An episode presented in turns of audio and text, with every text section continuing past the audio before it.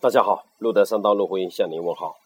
我们都知道，人体都有个生物钟，比如有的人说他自己的早上五点到九点记忆力特别好，有的人说晚上的七点到八点的记忆力特别好，等等。我还遇到一个朋友，他根据自己的心理、智力和体力活动的生物节律来安排一天、一周、一年的作息时间。他说他极大的。提高他的工作效率，减轻了一些疲劳，预防了疾病和意外事件的发生。在儿童的智力发展中间呢，也有一个敏感期。著名的蒙台梭利他发现的话，儿童有很大的这个智力的这个敏感期。比如说，语言敏感期是六六岁之前，次序的敏感期两岁到至四岁，感官的敏感期是。五到六岁，动作敏感期是七岁到九岁，社会敏感期两岁到六岁，文化的敏感期六岁到九岁等等。在社会的交往中，也有一个适应的过渡期。比如说，呃，你到了一个新的环境，加入了一个新的朋友圈，或者加入一个陌生人进来的时候，都有一个适应期。一般这种适应要一天到三天才能够适应的过来。今天我主要想大家分享的是社交网络的一个敏感期，比如说轻松娱乐类的这些音乐，也有一个叫做周末曲线。孕妇在周末时间段表现的尤其对这样轻松娱乐类的音乐的话表现最为活跃。新闻资讯类呢，也经常在表现了周三曲线。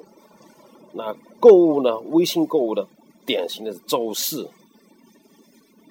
我们以那个南京的做买咸板鸭的这个张志创，他跟大家分享他自己的数据。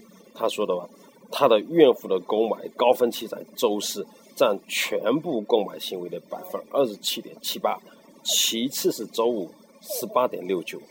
我们还根据那个有门。一三年度的社交化数据报告，它用了二十四小时的时段分布了个曲线。报告中提到，晚上十点成为活跃的最高峰期，远超过其他任何时段。但这个曲线在二零一一年的时候，早九点与晚十点几乎同为双高峰期。但到了一二年，特别是一三年下半年开始，逐渐。呃，转成了夜间高峰期，这说明了孕妇在睡前啊，就查看一些轻松有趣的东西，是越来越变成主流了。这里举一个例子，《社交红利》的作者写了一篇报道，题目是“两周内如何卖掉十万本书”。他说，他将《社交红利》这本书是在深夜的二三点四十分时候公布的。而当时他的公众账号只有七百三十七位的订阅用户，但就是在这许多的用户都在休息的时间里，竟然七百三十七位的订阅用户，他做出了九百零四个的分享转发。当然，这个分享转发包括微信朋友圈和他的好友、微信、呃、腾讯微博等等，共产生的一万两千五啊。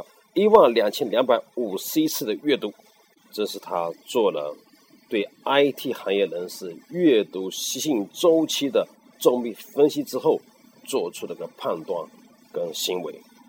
这给我们什么启发呢？在我前面所分享到的社交网络如今的大的大的原则的这些周期的前提下，我们要尽可能的通过大数据的数据的挖掘。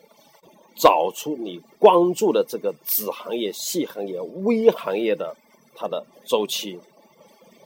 好，今天跟大家分享的是关键词：社交网络、子行业、大数据挖掘和需求规律曲线。谢谢大家，再见。